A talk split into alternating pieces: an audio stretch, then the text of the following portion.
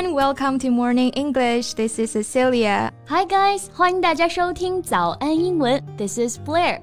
节目开始之前呢，先说一个小福利。每周三我们都会给粉丝免费送纸质版的英文原版书、英文原版杂志和早安周边。微信搜索“早安英文”，私信回复“抽奖”两个字，就可以参与我们的抽奖福利啦。很多奖品都是花钱都买不到的哟。这些奖品都是我们老师为大家精心挑选的，非常适合学习英语的学习材料，而且你花钱也很难买到。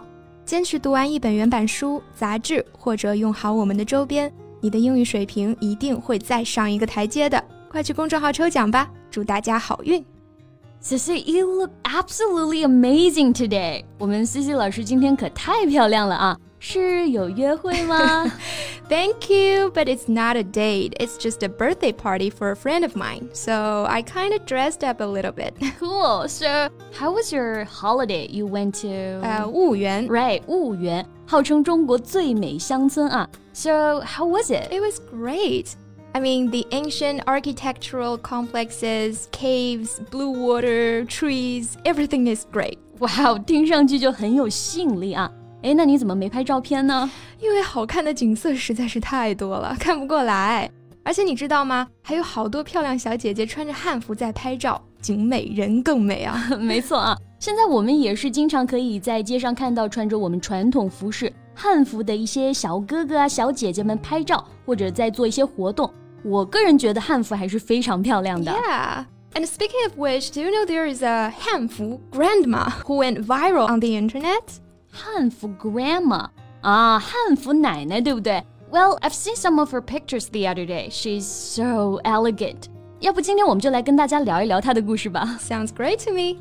那我们今天的所有内容呢，都整理成了文字版的笔记，欢迎大家到微信搜索“早安英文”，私信回复“ 加油”两个字来领取我们的文字版笔记。At the 17th China International Cartoon and Animation Festival one of the largest events on Asia's animation calendar. A grandma wearing Hanfu captured a lot of attention. 那先给不熟悉的同学做一下简单的背景知识介绍啊，在最近举办的第十七届中国国际动漫节上啊， 一位身着汉服的奶奶惊艳亮相了，吸引了非常多的目光。对，那这里呢，我们可以学到的第一个词是 animation。well, it means a film or movie in which drawings of people and animals seem to move. 对，那这个 animation 就是我们很熟悉的动漫或者说动画片。 哎，C C，刚刚我们说到汉服这个词的时候，直接就用到了汉服这个表达，对不对？Yeah，外国人一般都会把这个中国传统服饰统称为 Chinese silk robe，我们也可以翻译成汉 costume 或者汉 Chinese clothing。也可以采用拼音翻译，直接说成汉服，right? Well, I personally prefer 汉服 because it's something that we have and others don't. It feels natural to just say 汉服，所以大家可以记住啊，以后我们说到汉服的英文的时候，大家可以直接用拼音形式就 OK 了。Exactly。那同样属于中国传统服装的唐装，英文呢就是唐 suit，旗袍 cheongsam。Yes, and get back to our topic today. Liu Weixiu, or we say 汉服 grandma, 77 years old. A collection of pictures of her in Hanfu made her an internet celebrity. 对，这位汉服奶奶名叫刘维秀，已经有七十七岁高龄了。起初呢，奶奶只是配合她的学生拍摄了一组身着汉服的视频，但是令她没有想到的是啊，视频发布之后获得了不少网友的点赞，也是成为了一个网红啊。那这个网红呢，我们就可以说 internet celebrity。没错，大家应该可以看到我们配图的照片，对不对？刘奶奶完全看不出是七十七岁高龄的样子啊，眼神睿智，精神矍铄，说六十岁我都相信啊。嗯，我也觉得。Well, although she is focused on her Hanfu modeling career now, do you know that Hanfu grandma used to be a Peking opera performer? I didn't know that. But it explains everything. No wonder she looks so professional in all these costumes. 汉服奶奶年轻的时候呢，是一个京剧表演者啊。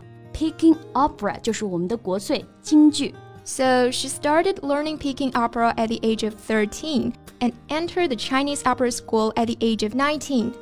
对，数十年的京剧功底啊，让奶奶的一颦一笑、举手投足之间啊，都展露着古典的风韵。嗯，After she retired, she locked all her costumes in closet.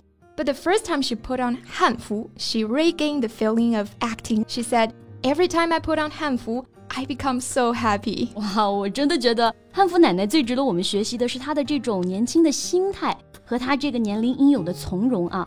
well, in today's youth obsessed culture, more and more people associate aging with losing beauty and even love and respect. Yeah, I, I got your point.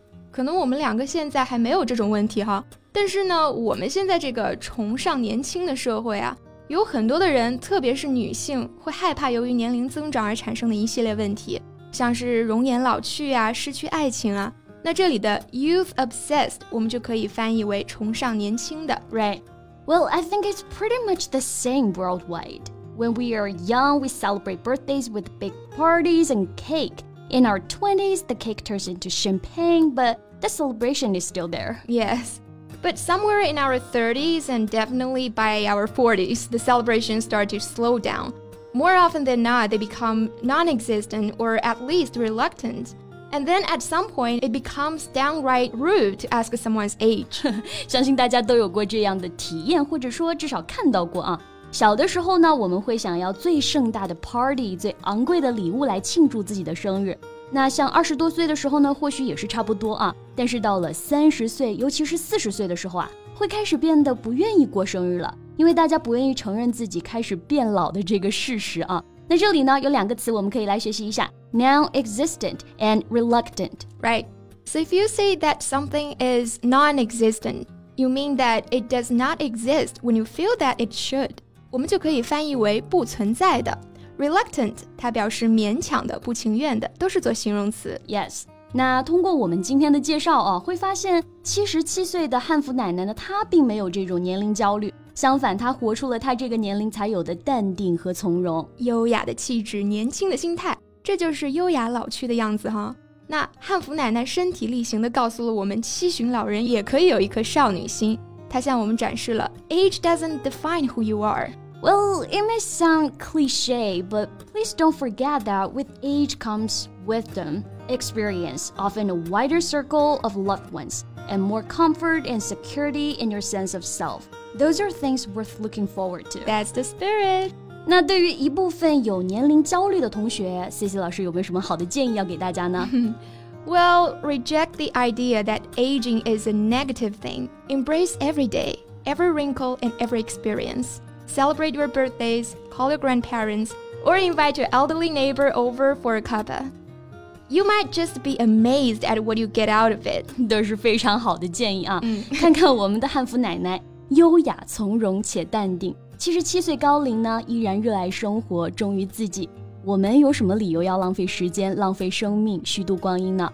最后啊，祝愿我们的汉服奶奶可以身体健康，能让更多的人看到我们中国传统服饰的魅力。嗯，那我们今天的节目就到这里啦。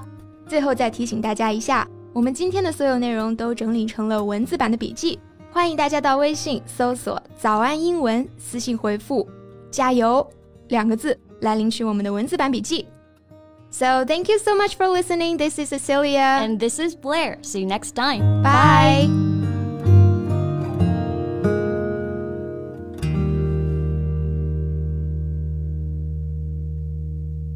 This podcast is from Morning English. 学口语就来早安英文。